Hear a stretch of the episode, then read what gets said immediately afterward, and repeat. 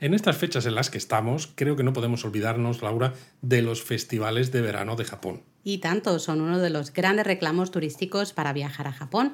Pero si hay una zona en el país que merece especialmente la pena por sus festivales, es Tohoku. Pues mira, me parece que tenemos un planazo para este episodio de Japonesamente.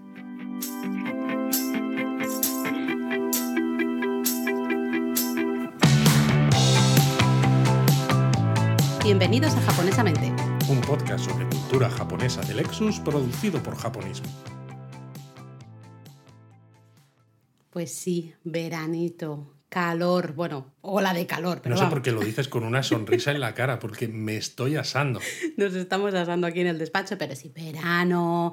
Es la época perfecta para disfrutar de los Matsuri, los festivales japoneses. Es que Japón, un viaje a Japón en verano es duro, ¿no? Por ese calor que decíamos, la humedad, pero no estará nunca completo si no disfrutamos de un Matsuri. Oye, ya que hace calor, ya que hace Exacto, humedad, que esas son las cosas negativas, pues hay que disfrutar de de, las la cosas parte costumbristas. positiva. Y Claro. bueno, es que claro, un, un Matsuri es una experiencia cultural al máximo, ¿no? Estas cosas que decimos de cuando vas a Japón, intenta hacer cosas que hacen los japoneses también y que ellos valoran para integrarte un poco mejor y que tu viaje tenga esa parte un poquito más interesante, ¿no? Que no solamente sea ver sitios y ya, los festivales son perfectos. Y claro, de todas las zonas donde se hacen festivales, que básicamente es todo el país y en verano más, Tohoku, que está al norte de la isla principal, destaca por sus festivales de verano. Sin duda alguna. Además, es que son festivales muy completos, lo que tú decías, ¿no? Visualmente es una experiencia impresionante. Luego tienes los puestos callejeros, ¿no? Puestos de Uh, comida, puestos gusta. de jueguecitos. En muchos casos hay fuegos artificiales también. Eh, los eh, matsuri pueden ser desfiles de carrozas o pueden ser bailes o pueden ser ¿no? un montón de cosas. También está todo, toda la ciudad engalanada, siempre con farolillos de papel o con decoraciones específicas, ¿no? Entonces, realmente los Matsuri en verano molan muchísimo y los Matsuri de Tohoku pues Todavía ya más. muchísimo más. Sin duda. Todavía mucho más, pero entonces habrá que contar cuáles son los tres grandes festivales para empezar, porque ya hicimos una, un japonesamente, creo que fue, hablando sobre los tres, las listas de Las tres que listas tanto les gustan a los Eso es. japoneses. Y claro, es que hay listas de tres de 200 mil millones de cosas. Y, hay una son lista de tres justamente de los tres mejores o los tres grandes festivales de la región de Tohoku. Así que yo estoy de acuerdo contigo. Creo que podríamos eh, empezar este japonesamente hablando ¿no? de los festivales de Tohoku justamente con esos tres. Y luego creo que podríamos recomendar Alguno algunos otros que a nosotros muchos nos han apasionado, nos han gustado muchísimo y sabemos que mucha gente ha estado en, bueno, en Tohoku justamente gracias a nuestras recomendaciones. Totalmente, que nos lo escribían y nos decían, no, pues no lo tenía pensado, pero después de leeros, pues nos hemos ido a, a ver estos festivales. Además, quizá a lo mejor lo podemos decir más tarde, pero muchos de ellos tienen fechas que permiten encajarlos casi todos. Sí, yo creo que al final, si te parece, del episodio podemos hacer un mini itinerario para ver un poco por dónde empezar y qué, Vale. un poco qué camino seguir para intentar ver el máximo posible. Bueno, cuando yo planifiqué nuestro itinerario de festivales por Bueno, es lo que Tohoku, hiciste. me costó un poco porque había que hacer encaje de bolillos casi, ¿no? Porque Sí. me tuve que hacer un cuadrante con este festival de tal día, tal día, este otro de tal. Y a ver, ¿qué días encajan? ¿Qué días no? Eh, ¿De dónde tenemos que ir a qué otro sitio? Bueno, Pues lío. compartimos eso, si te parece, al final, pero empezamos y empezamos con uno de esos tres grandes festivales de la región de Tohoku, que, bueno, ya sabéis que les encanta ponerles nombres así generales a estas listas. En este caso, la lista es Tohoku Sandai Matsuri, ¿no? Literalmente los tres grandes festivales de Tohoku. Y empezamos por el Aomori Nebuta Matsuri, ¿eh? el festival Nebuta de la ciudad de Aomori. que tiene lugar del 2 al 7 de agosto cada año en la ciudad de Aomori, como ha dicho Laura, que es la capital de la prefectura de Aomori también. Anda, fíjate tú. Y para es la que está más al norte de la isla principal, es decir, no es Hokkaido, que es lo que está más al norte de Japón, pero en lo que es la isla principal Ahí así alargadita, puntita. al final del todo está Aomori. Eso es. El punto fuerte de este festival es un desfile que se hace todos los días al caer la tarde de unas impresionantes carrozas de papel washi que están, bueno, el papel está pintado a mano y están iluminadas por dentro. Entonces, Pero cuando va cayendo la luz, impresionantes. ¿eh? son increíbles, increíbles. Entonces, y va cayendo la luz y se van iluminando más, más.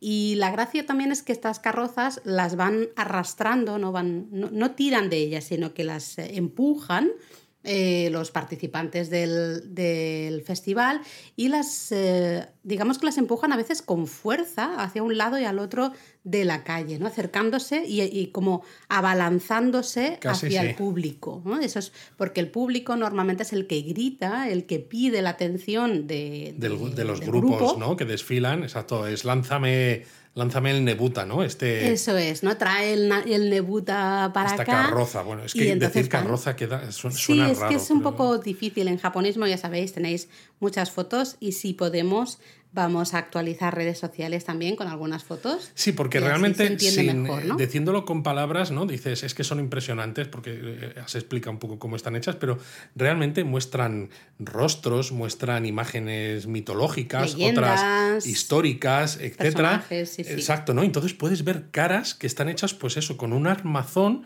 alrededor del cual se cubre con este papel washi que se pinta a mano, pero claro, el nivel de detalle es impresionante. Totalmente. es- Impresionante. Y más impresionante o igual de impresionante es ver los grupos y grupos y grupos de gente, participantes, que están todos, eh, llevan un traje tradicional, que es el janeto, y van todos cantando, bailando, gritando. Eh, hay un grito, ¿no? Que dicen, Rassera, Rassera, siempre. Eh, Es, se crea un ambiente muy espectacular entre las carrozas y todo el grupo de gente que, que participa ¿no? del, del festival, brutal. Totalmente. Y este janeto, ese traje tradicional, todos los participantes tienen que llevarlo. Y lo bueno es que lo puedes alquilar tú también. Claro, digamos que evidentemente Si las... quieres participar en el festival, me refiero, dentro. Exacto, una cosa es el- los, que, los que arrastran esas carrozas, ¿no? Digamos, y luego todo el grupo como el, el grupo que anima. Eh, Exacto, que acompaña, que, desfila. El desfile, exactamente. Iba a decir la procesión, no, el desfile. Entonces, podemos participar, está abierto la participación a todo el mundo. El único requisito es que tienes que ir vestido con este traje janeto. Exacto. Y, como, se puede alquilar, pues es muy fácil. Evidentemente, yo sé que si os apetece, estáis escuchando esto y os apetece ir al Nebuta Matsuri y participar, vais a querer eh, arrastrar las carrozas, pero eso ya lo hacen los grupos locales. Pero al menos desfilar cerca de estas carrozas y ver desde dentro, ¿no? Por las calles de Aomori, cómo se van acercando al público, cómo se abalanzan sobre ellos, lo que tú decías, Laura, a mí me parece que es una experiencia fabulosa. Y vamos. estoy segura de que en cuanto va avanzando un poco la tarde-noche, mm, vamos, seguro que te permitirán ponerte ahí debajo de alguna carroza un ratito, aunque sea unos segunditos, para sentir un poco la emoción de cómo es estar tirando de unas de estas carrozas del Nebuta Matsuri. ¿no? Entonces, eh, es un festival de verdad eh, visualmente espectacular. El ambiente que hay en la calle es impresionante. Eh, se construyen, si no recuerdo mal, unas 25 carrozas, Eso más es. o menos. Eh, tienen tamaños diferentes porque hay algunos grupos que son carrozas tiradas por niños, bueno, arrastradas, digamos, por, por niños.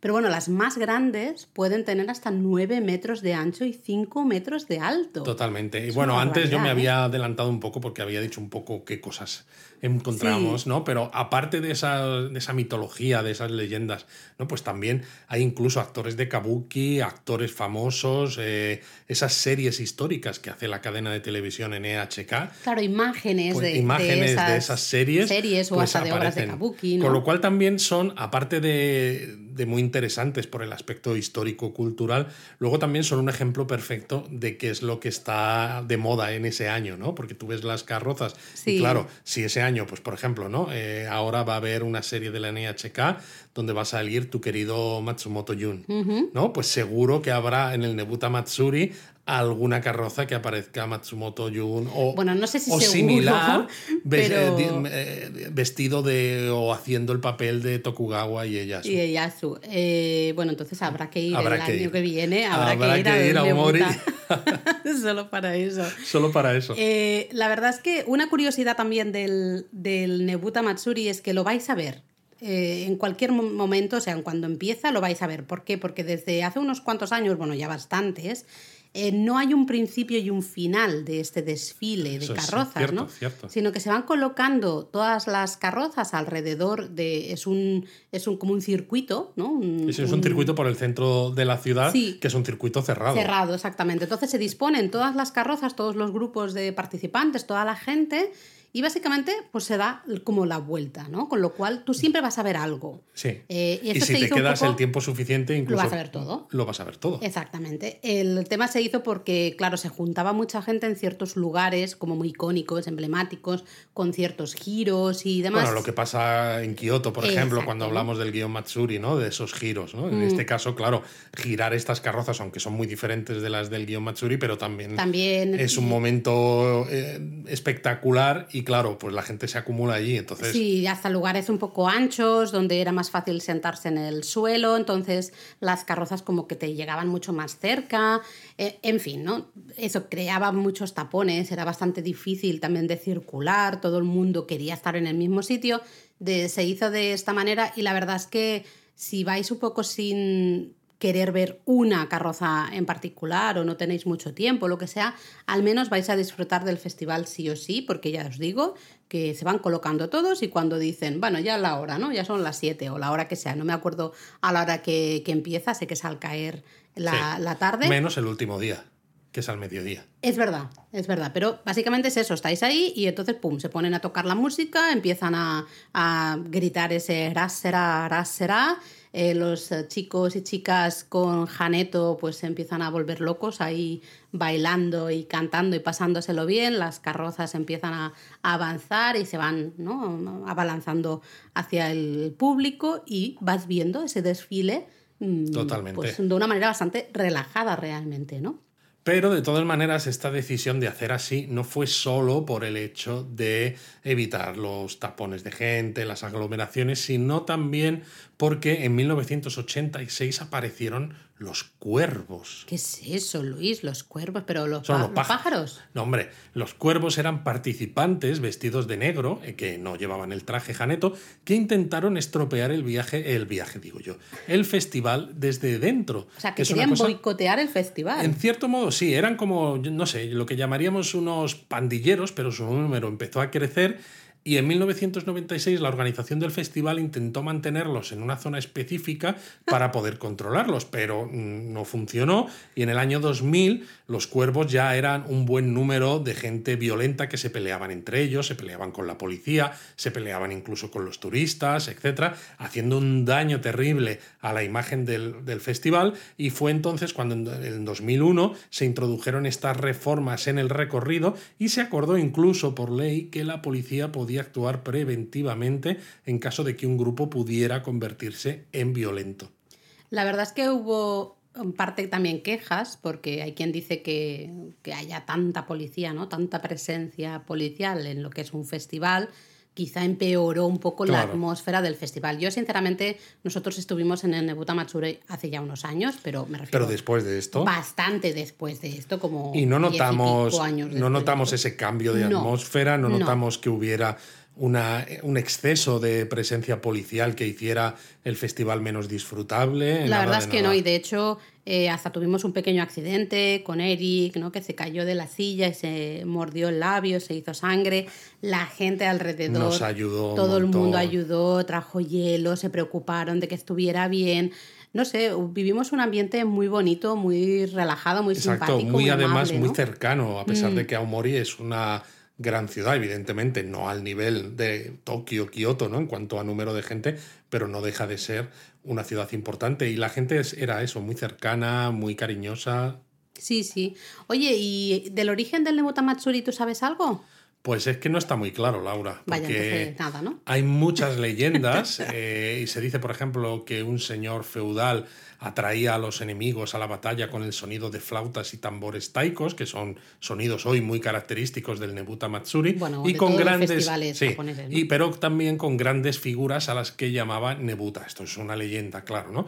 Y la realidad es que parece que realmente no hay mucho de verdad en esto, pero claro, queda muy bonito pensar que un gran señor feudal ya utilizaba grandes carrozas, ¿no? Estas figuras Nebuta en, en, en- en bueno, sus queda batallas. más romántico realmente, aunque probablemente lo que se dice actualmente es que el festival probablemente derivó de alguna ceremonia ¿no? sintoísta, quizás de la celebración del, del Tanabata, por aquello de que las carrozas nebutas se podrían asemejar en sus inicios ¿no? a los farolillos típicos de las celebraciones Madre mía, se le, fue, se le fue la mano, ¿eh? Porque de un farolillo, lo que se ha convertido hoy en día, estas carrozas, ¿no? De hasta 9 metros de ancho y 5 de alto, a alguien la idea de, oye, vamos a hacer algo con este farolillo que me parece que, que viste poco, ¿no? Vamos a hacerlo un poquito más interesante. Se le fue. Bueno, pues si no te encaja esto, hay otra leyenda también, o otra historia, otro origen, posible origen, eh, que es eh, relacionar el, el, el festival, ¿no? que claro, se llama Nebuta, con eh, Sakano Ueno Tamuramaro.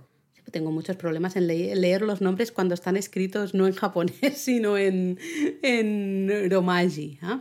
Bueno, tenemos que. Esto se entiende si tenemos en mente que Tohoku, al final, fue una de las últimas regiones en adherirse a lo que hoy es Japón, ¿no? Es una zona en la que vivían los Emishi, era el pueblo un poco nativo, ¿no? que luchó contra las fuerzas imperiales pues, para mantener un poco su independencia de alguna manera, ¿no? en adherirse a lo que conocemos como, como. Japón hoy en día. ¿no? ¿Y qué más? ¿Cómo continúa la, la historia, Laura? Pues eh, en principio lo que sabemos es que este señor, el Sakanoue, no sé qué más, eh, pues ganó, ¿no? Porque él, estaba con las fuerzas imperiales Claro. y ganó y hasta se dice que, bueno, pues que mm, los, eh, los emishi, ¿no? Fueron enterrados vivos y, bueno... Los que, queda- los que quedaron vivos, sí. Eh, las fuerzas imperiales pues eh, dieron saltos sobre la tierra ¿no? de, de- de esas tumbas, en fin, para asegurarse de que no escaparan. Yo qué sé, una historia así como muy mm, complicada, ¿no? Un poco, un poco. Ah, o sea, y entonces chunga. el Nebuta Matsuri surge, ¿no? Porque los participantes hacen esos mismos saltos cuando llevan la carroza de este señor, del Sakanoue no Tamuramaro. Sí, eso se dice. Es una de las leyendas o una de las historias o una de las teorías que se dice. A mí me parece un poco típica. Un poco rebuscado, ¿no? Sí, un Porque a todos historia- les gusta tener eh, alguna relación con algo samurái y algo de guerra. Bueno, y algo trágico. Al final, las historias trágicas, macabras, ¿no? Y demás, de darlo todo por la. especialmente en Japón, darlo todo por la tierra, ¿no? Claro, Les pero, es suele muy, gustar pero es muy curioso, ¿no? Que en Japón son muy japoneses, ¿no? En el sentido de cada uno, que no es como en otros países que hay quizás eh, más eh, pensamiento periférico, ¿no? Quitando Okinawa, por ejemplo, los japoneses se sienten muy japoneses y sin embargo ya lo hemos visto en Aizu Wakamatsu ahora con este festival, son, están muy orgullosos de, de ser de, de donde son, pero de su lucha contra el poder imperial, que Sí. se supone que es lo que ahora, ¿no? Ellos son todos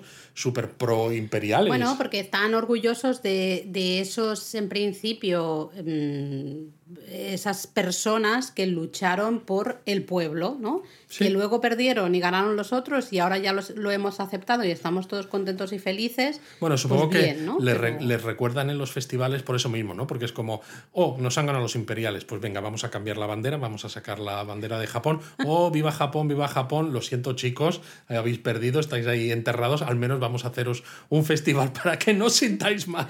Bueno, sea como sea, a tener en cuenta a la hora de disfrutar de este Neputa Matsuri, tenéis que tener en cuenta un poco los, las diferencias de los horarios, ¿no? Que tú lo has comentado antes, Luis.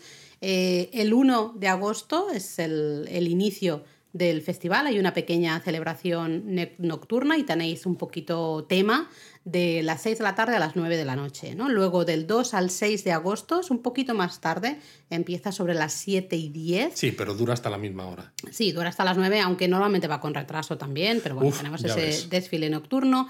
El 7 de agosto es especial porque tenemos como dos pases, ¿no? Por decirlo de una manera. De, de una del mediodía a 3 de la tarde tenemos ese desfile diurno. ¿no? Esto perfecto si vais con niños pequeños y a lo mejor ya nos aguantan, si son muy chiquititos ya nos aguantan por la noche. Y el, también ese mismo día, el 7 de agosto, igual a las 7 y cuarto de la tarde hasta las 9 de la noche, tenemos fuegos artificiales y las carrozas Nebuta que se despiden de todos y se, se adentran en el mar. Oh, ¿no? Es una manera de decir, pues se acaba el festival y eh, hasta el año que viene. De todas maneras, hay que decir también que hay una zona que se llama Rasera Land, que es como el grito que hacen, que está al lado del edificio ASPM de Aomori y donde se exponen todas las carrozas. Con lo cual, si vais cualquiera de los días del 1 al 6, que las carrozas solo desfilan por la noche, os podéis acercar durante el día a esta zona y vais a ver las carrozas ahí expuestas. Os podéis acercar muchísimo más, quizás, de lo que podréis acercaros cuando las veáis luego por la Sí, tarde-noche. podéis ver todos los Podéis ver todos detalles. los detalles, ¿no? De cómo se han hecho esas, esas figuras, esas, esos nebuta con esos armazones por dentro cubiertos del papel washi, os va a dejar impresionadísimo. Merece mucho la pena acercarse. ¿eh? Y oye, ya que estamos hablando del Nebuta Matsuri, ya sé que queremos empezar hablando de los tres grandes festivales de Tohoku, pero es que en los o mismos... sea, ya me vas a liar, ¿no? Te voy a liar, porque en los mismos días, del 1 al 7, en este caso del 1 al 7 de agosto, eh, está también el Hirosaki Neputa Matsuri, ¿eh? que Hombre. es muy parecido al Nebuta Pero con una. P. Exactamente, bueno, de estas cosas del idioma japonés y un poquito más chiquitito probablemente, ¿no? Pero la idea también es ese desfile de carrozas Nebuta, o en Hirosaki Neputa, eh, esos músicos, ¿no? Ese, ese desfile de... O sea, de- seguro que muchos de la gente que nos esté escuchando ahora, cuando estamos diciendo el nombre del festival, están haciendo por lo bajini. ¿Por qué? No veo Por el nombre del. Neputa. Neputa. Neputa, Neputa, ya está, no hay ningún tipo de problema. No veo, no, no sé en qué estás pensando. No Luis. sé en qué estoy pensando. Eh, en fin, Eh, entonces, si vais a ver el Nebuta Matsuri, puede ser que os encaje también ver el Neputa Matsuri de Hirosaki, que está al ladito de Aomori. Sí, se llega en tren con muchísima facilidad y con JR Pass además, con lo cual más fácil, imposible. Seguimos con otro de los tres grandes festivales de Tohoku y nos vamos a mi preferido. Yo ya lo digo, desde ya, este es mi preferido, lo tengo clarísimo, y es el Akita Kanto Matsuri. Yo tengo mis dudas, porque este me encanta por la cercanía, que luego podemos hablar de ellos, pero el siguiente que vamos a... No, no el siguiente, uno de los que vamos a hablar después, el de Morioka, a mí me encanta por la cantidad de gente, no sé, no sé. Bueno, cada uno tenemos nuestros La gustos. es que este es como más pequeñito. Sí, lo consideras pequeñito. Ay, no sé, me pareció, Para mí no, ¿eh? me pareció como más... eh, poquita ¿Más de pueblo? cosa- más, mm, estábamos mucho más cerca de la acción y entonces me encantó por eso precisamente, ¿no? Pero también era como, bueno, más... Ostras, no lo po- sé. Poca cosa, no sé, igual Eh, es, igual es eh, mi, sí. mi recuerdo que está... El Festival Canto de la ciudad de Akita se celebra todos los años del 3 al 6 de agosto. Ya veis que se empiezan a solapar fechas, Exacto. ¿vale? Y no hay que ponerse de canto, ¿no? Para hacer el festival, hay que ponerse de frente. Hay que ponerse de frente para ver el punto fuerte del festival, que es un desfile nocturno de bueno, una serie de participantes que al son de especialmente los tambores taiko y las flautas, ¿no? Eh, hacen todo tipo de equilibrios con unos enormes postes de bambú de los que cuelgan decenas de farolillos de papel encendidos. Tremendísimo. Lo único que aquí el grito que se dice no es el rasera este del Nebuta Matsuri, aquí dicen Dokoisho. Tokusho, Tokusho. No me acuerdo del, de ahora no me mismo acuerdo cómo lo hacían, pero sé que era un tokusho. Sí, sí, sí. Ahora tengo que pensar porque y casi mejor no, porque entonces cuando se me mete una de las eh, típicas canciones festivaleras japonesas en la cabeza, estoy todo el día cantándola, como por ejemplo la de tu festival favorito Morioka, que ya la tengo en la cabeza, solo las, has mencionado y ya pum, me ha No, pero venido yo el que tengo desde siempre es uno que no es precisamente de Tohoku, sino de otra región. ¿Cuál? ¿Cuál? El de la Odori. Ese lo tengo metidísimo en la cabeza Ay, desde ¿cómo que es estuvimos. Ah, sí, sí, sí. Desde el año 2007 lo tengo metido en la cabeza. Es que, mm, o sea, me cago en todo. Con, con perdón. Pero bueno, hablando un poco de historia, antes decíamos que podría ser que los Nebuta se originaron en farolillos, que dices, madre mía, pues aquí se dice que como la región de Akita es conocida por su calidad de arroz, etc., dicen que los farolillos colgados de esos postes se asemejan a granos de arroz. Bueno, ese fue un poco el origen, ¿no? De que se O sea, hicieran a mí, ese a tipo... mí esto, en fin. En fin, bueno, son a veces cosas que se, que se dicen para quedar bien, porque queda mejor explicar una historia que no decir, pues no tenemos ni idea de por qué surgió Exacto. esto, ¿no? Pues porque es un farolillo, que aquí hacemos farolillos para muchas cosas. Se dice que este festival se originó como tal a mediados del siglo XVIII, pues para pedir justamente a los dioses obtener una buena cosecha, ¿no? Eh, y al, pues claro, al hacer esos equilibrios con estos grandes postes, ¿no? De bambú. Que se llaman canto, de ahí el nombre del festival. Exactamente, con esos farolillos eh, encendidos, pues eh, era un poco la idea de, de alejar los malos espíritus y, y agradar a los dioses Claro, y así tener- tener una buena cosecha, es decir, buena y al mismo tiempo también tener buena salud y todo Eso eso. es. Y bueno, a comienzos del siglo XIX el festival se extendió, comenzó a tomar forma como la de ahora, es decir, con la gente desfilando por las calles con esos cantos, esos postes de bambú y mostrando su fuerza y su destreza y su técnica también a la hora de hacer estos equilibrios con el poste de, con el poste de bambú. Exacto, ya en 1931, Luis, se celebró por primera vez el concurso de habilidad con estos postes de bambú, con Mm. los canto. Y hoy en día este concurso se sigue celebrando, siempre se hace el último día del festival. Qué chulo. Además, eh, este festival es patrimonio cultural inmaterial por la UNESCO.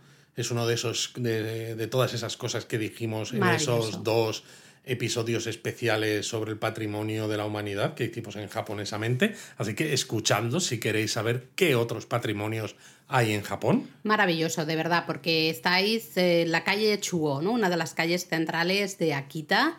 Eh, y ahí os podéis sentar en el suelo, estáis de pie, se ve bastante fácil porque hay mucho... Bueno, es como la calle principal, Claro, ¿no? es una el avenida nombre muy es larga. Calle central. Sí, sí, sí, calle central, ¿no? La avenida principal y, y hay mucho espacio para, para verlo. Y ahí pues veréis a esos participantes con esos enormes postes de bambú, con ¿no? diferentes farolillos, todos ellos iluminados, y pues va- vais a ir viendo cómo los participantes van haciendo pues esos. Claro, pero es importante ¿no? decir que cuando tú estás ahí, si consigues un sitio cerca en la acera, por ejemplo, Mm. ¿no? En primera línea, como nosotros tuvimos la suerte de tener, eh, al principio ves a todos los participantes con los postes que encienden los farolillos, Sí. pero los postes están, digamos, eh, caídos, o sea, no, no están subidos. No, los llevan exacto, los llevan en posición horizontal, digamos, Justo. ¿no? En y el llega un momento en el que se paran, se detienen. y entonces cuando los suben. Toca Que la música a- Exacto, a saco, ese ¿no? momento es espectacular porque Sí. lo suben todos a la vez. Todos a la vez. Estamos hablando de que puede haber unos 10.000 farolillos encendidos a la vez.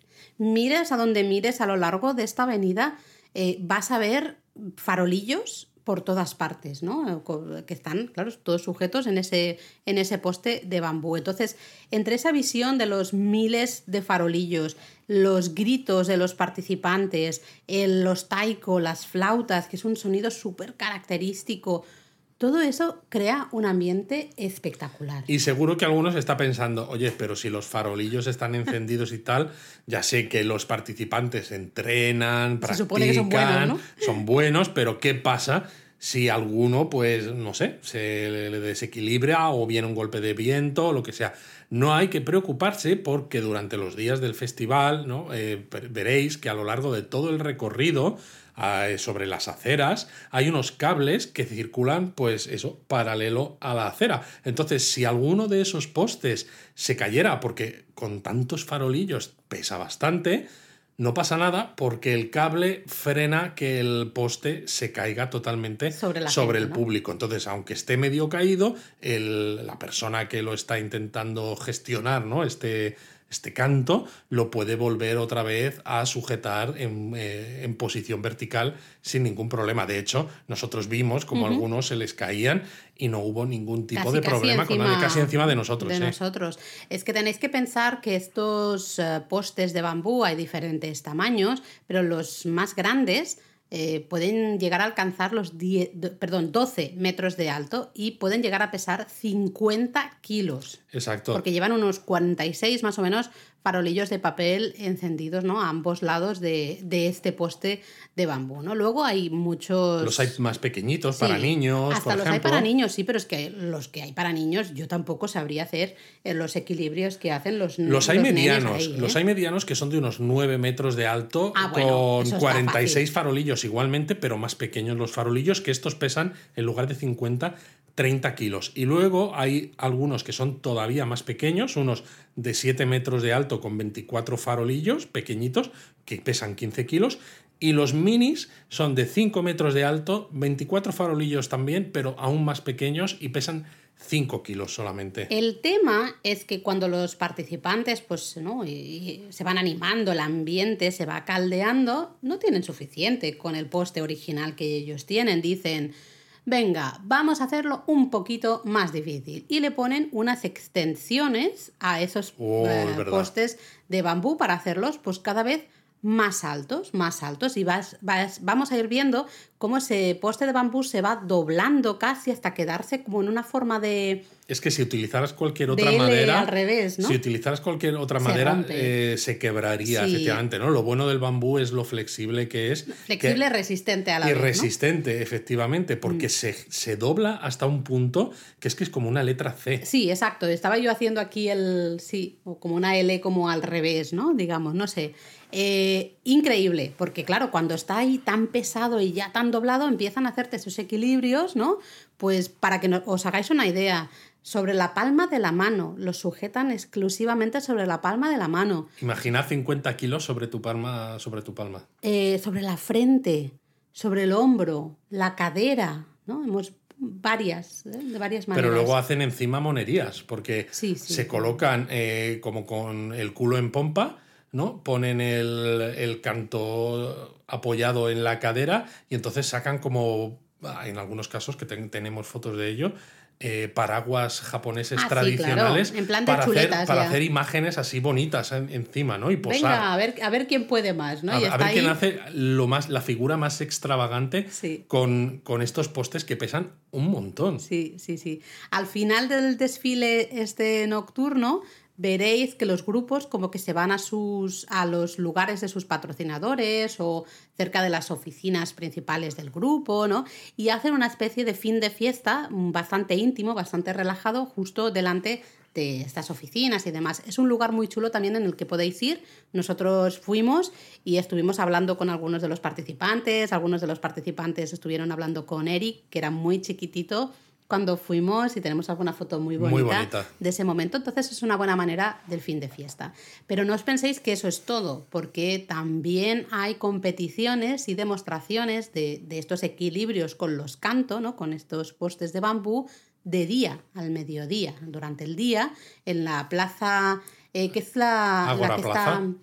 Está al lado de la Al estación, lado de la de, de JR, de, Sí. de Akita, la estación principal y delante del centro comercial Seibu. Pues ahí durante el día, normalmente es al mediodía, hay demostraciones ¿no? de, estas, de esos equilibrios de- con los postes de bambú. ¿no? Hay exactamente, eh, vais eh, a escuchar la misma música, las flautas, los tambores, está toda la gente gritando y básicamente es un entorno un poco más mm, controlado, por- más pequeño, por decirlo de una manera, en la que nos podemos fijar con más detalle eh, en todos esos equilibrios que hacen los Y con mejor luz, claro, porque si queréis También. hacer fotografías, aunque ev- evidentemente los eh, farolillos iluminados dan mucha luz, pero se, está- se hace de noche y se, se hace de noche cerrada relativamente Sí, pronto, pronto. con lo cual con cámaras de fotos que tengan sensores pequeñitos y esto, las fotos quedan con mucho ruido. Sí. ¿no? Entonces, si queréis fotos que sean muy detalladas, muy nítidas y esto,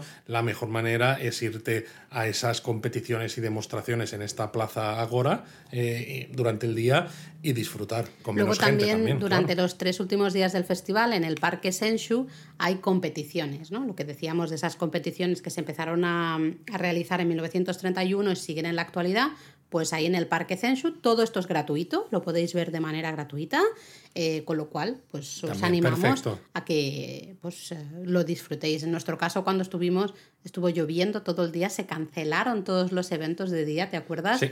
Y estuvimos en plan, ay Dios mío, que no vamos y a poco poder antes de verlo". que empezase eh, llovió otra vez, que de hecho tuvimos que irnos a un combini a, A comprar paraguas. paraguas. Bueno, nosotros y los cientos, miles de personas que estábamos en, en la calle, la avenida Chuo, esperando a que diera comienzo el festival, fue la leche.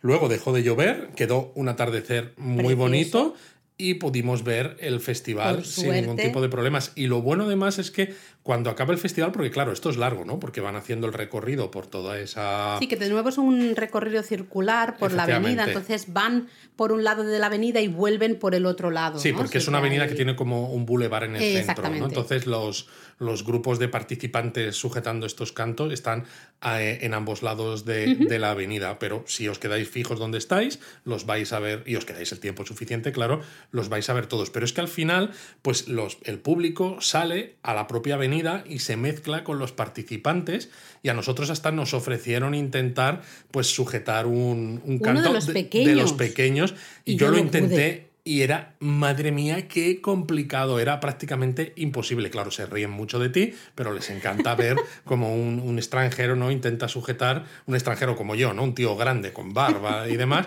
intenta sujetar un canto de niño y fracasa en el intento. Pues bueno. Pues bueno, así es.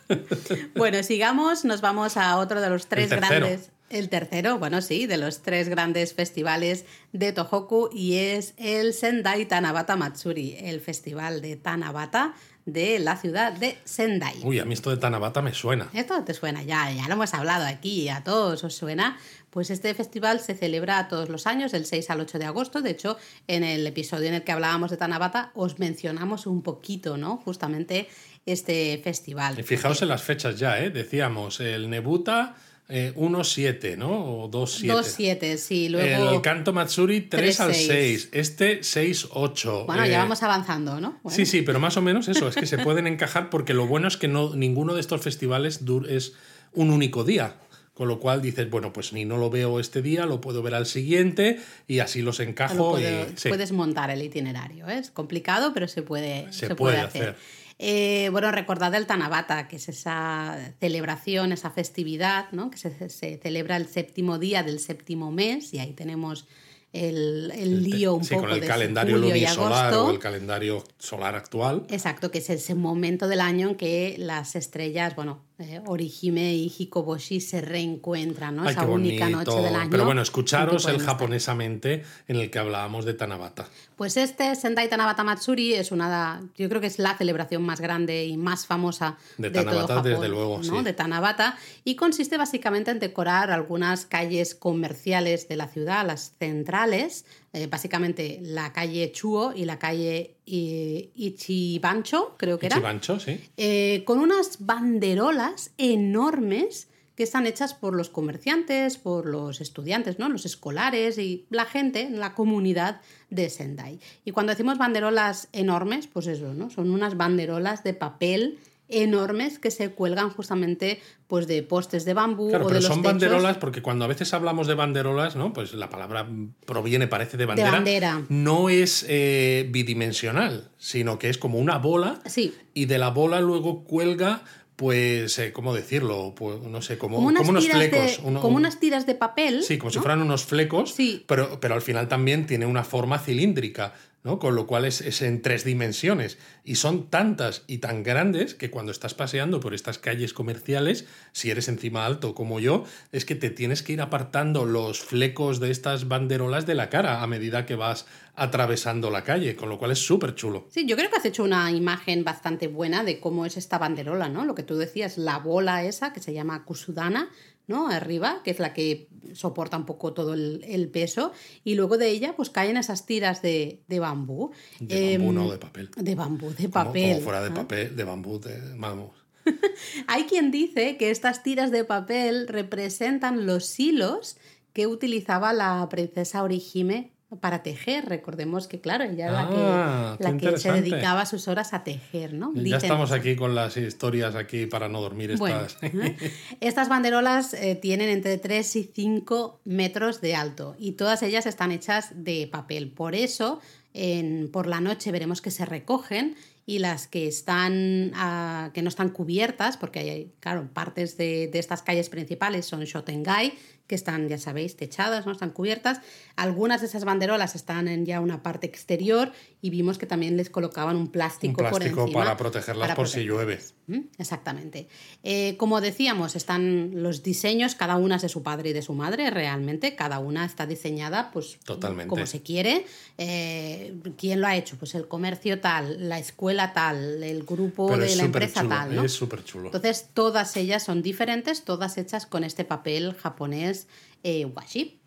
Muy bien. Y además eh, hay también otras decoraciones típicas en el Tanabata eh, en Sendai, porque las grandes banderolas son la estrella, evidentemente, pero a veces veremos de pequeñas decoraciones de papel que están colgadas de los extremos de, de postes de bambú. Sí, como como por ejemplo, a, a los lados de la avenida. ¿no? Exacto, En en los, lados extremos de la, avenida, avenida, a los lados, pues un kimono para proteger de enfermedades y accidentes, una red para conseguir buenas cosechas. Red de, de pescadores. ¿eh? Exacto. Eh, unas grullas para disfrutar de una vida sana y larga, un bolso para conseguir éxito en los negocios, una bolsa de basura para asegurar la limpieza y la pureza, Esto es muy gracioso. y tiras de papel tansaku para asegurarse una buena escritura y el consiguiente éxito en los estudios. Así que eh, es muy bonito ir paseando por las calles del centro ¿no? de Sendai, ir viendo primero esas banderolas y, como decía Luis, ¿no? irte chocando casi con las tiras Totalmente, de papel es y que pasar como por debajo. Y luego fijarte en estas decoraciones, ¿no? en los postes de bambú, que ya veis, cada una de ellas tiene en principio una razón de ser, ¿no? Un- una explicación del por qué colocamos un kimono o una bolsa de basura, que dices, ya son, Ya son, sí. ya son ganas, ¿no? Oye, y ya, ya que hemos hablado de la historia del Nebuta Matsuri, de la historia del Kanto Matsuri, eh, ¿cuál es la historia del Tanabata Matsuri? de Bueno, es un, es un poco más prosaica, ¿no? No hay grandes señores feudales combatiendo ni Vaya, cosechas hombre. de arroz y tal, sino que básicamente en 1927 la economía japonesa es- eh, estuvo en recesión y para superar ¿no? la tristeza, melancolía, etcétera, de la recesión, eh, un grupo de comerciantes de Sendai decidió revivir las antiguas celebraciones de Tanabata y hacer estas decoraciones para exhibirlas por las calles para animar a los posibles compradores. ¿no? Claro. Porque si tú decoras las calles, la gente va a ir en masa a admirarlas. ¿Y qué, qué es lo que hay en esas calles? Pues negocios, ¿no? Donde se pueden comprar Claro. cosas. Al final es esto. La iniciativa es verdad que tuvo muchísimo éxito. Al año siguiente hubo aún más comerciantes que se sumaron a la iniciativa. Se comenzó a celebrar una competición de decoraciones, etcétera.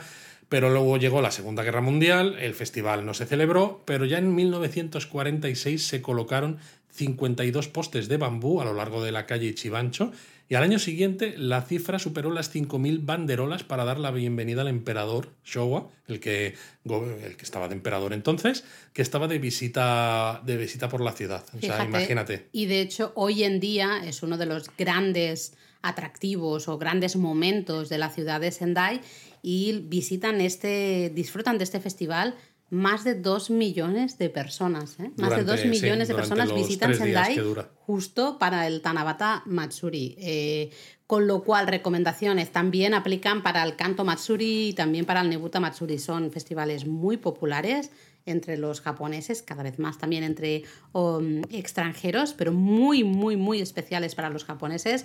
Con lo cual, si estáis buscando alojamiento para disfrutar del festival, hacedlo con muchísimo tiempo de antelación. Toda la antelación que podáis, porque si no, a veces es imposible encontrar nada. ¿Por qué? Porque estamos hablando de ciudades que no reciben tantos millones de, visitantes de manera habitual. De todas ¿no? maneras, hay que decir que esto en Nebuta es un problema, el alojamiento.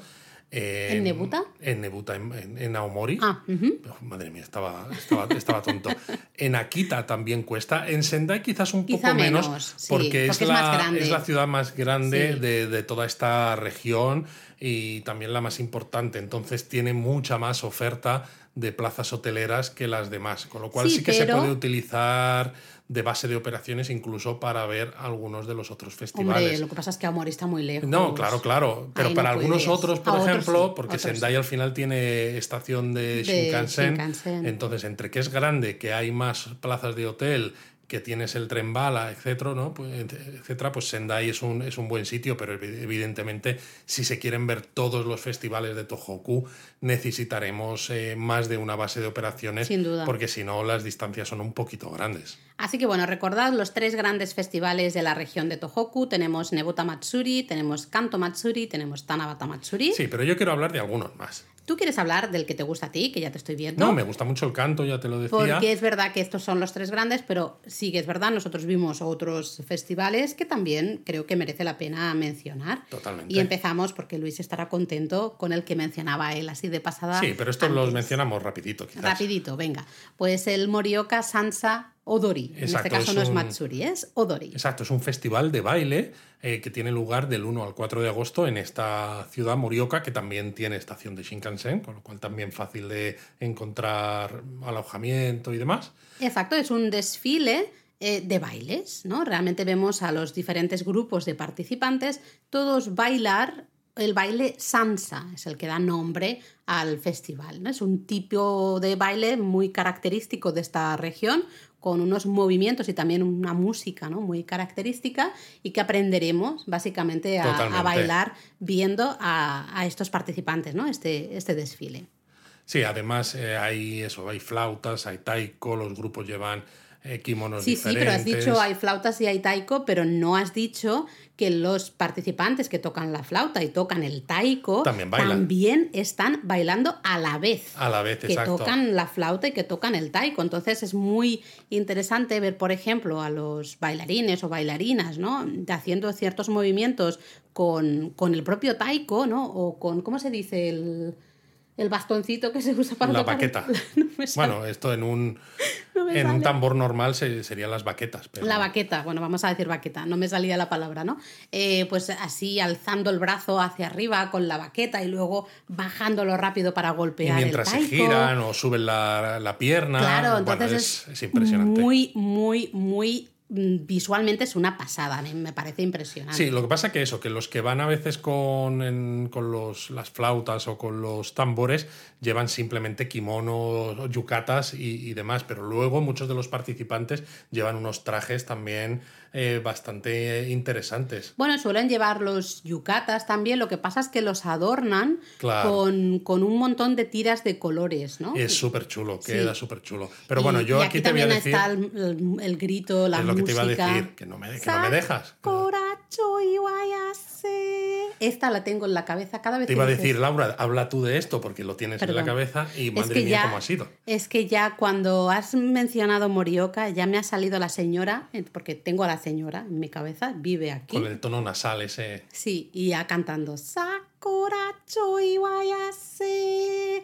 Y entonces los tambores. Tun, tu, tun, tu, tun, tun, tun. Tun, tu, tun, tu, tun, tun, tun.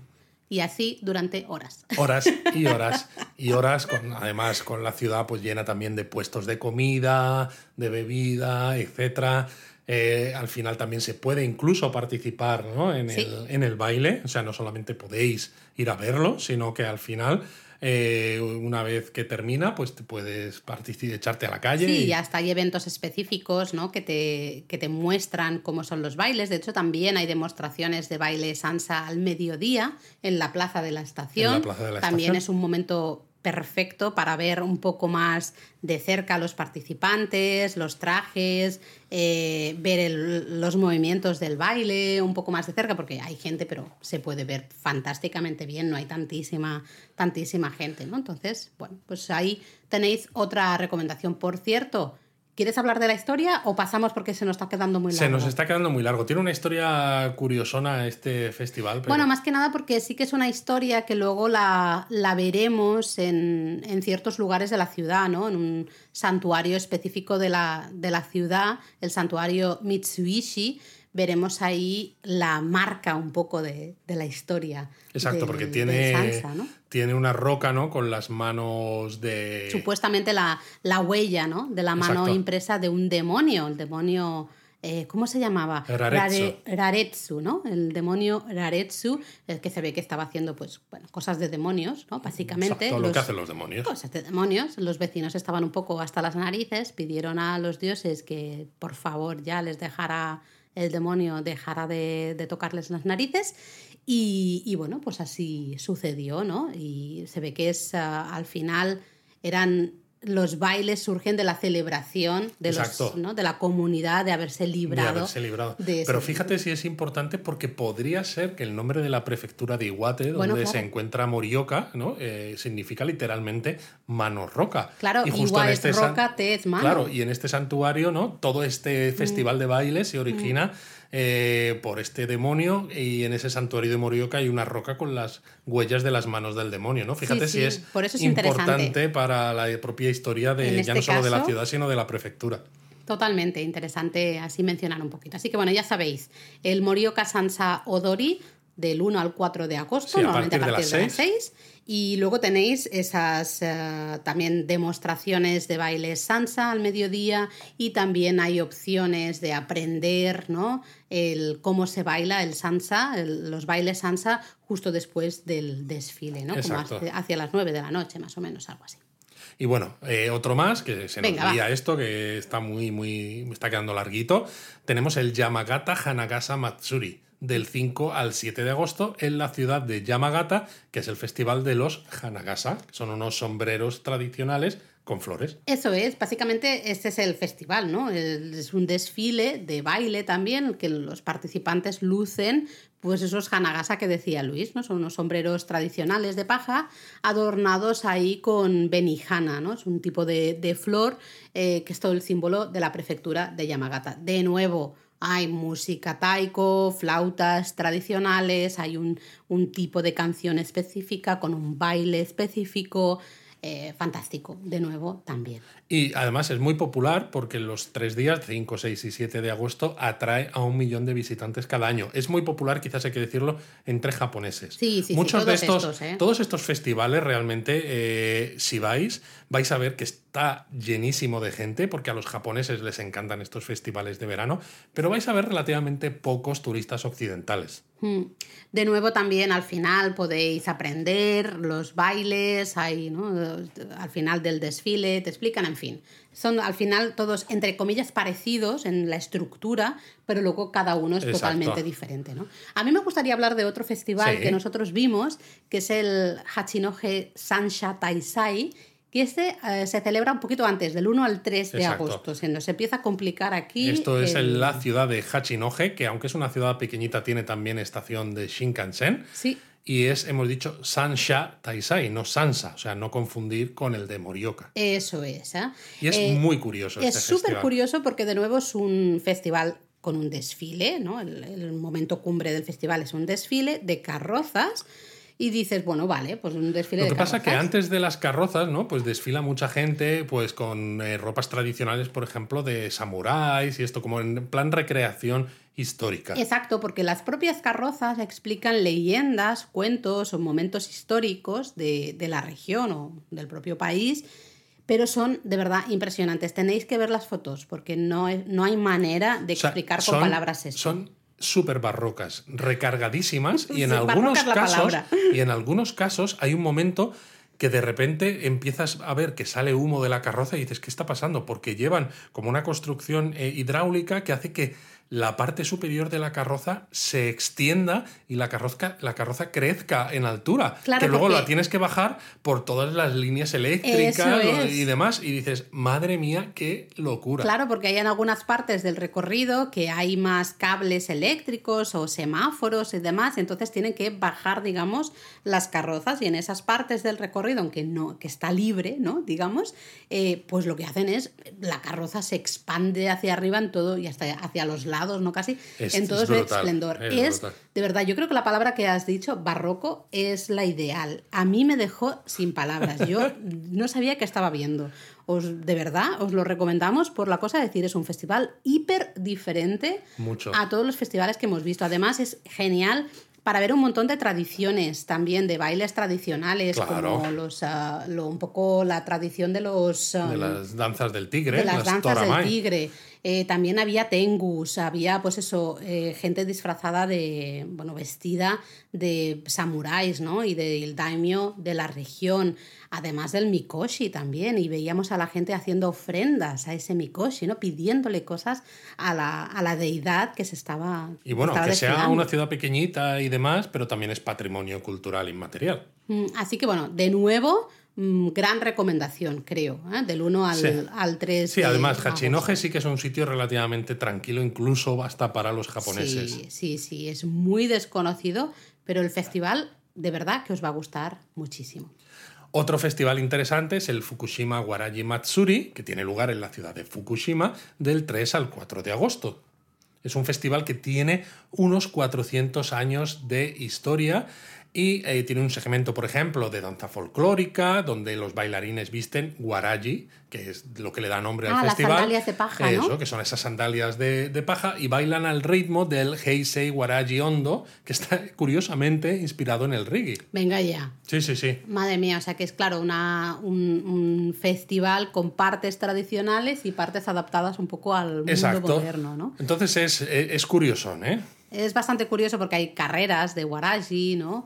Eh, donde cargan con esas sandalias de paja, pero en este caso reproducciones así enormes, ¿no? Tamaño gigante, tamaño Buda de, de Kamakura, que también lo hemos También. hablado aquí, ¿no?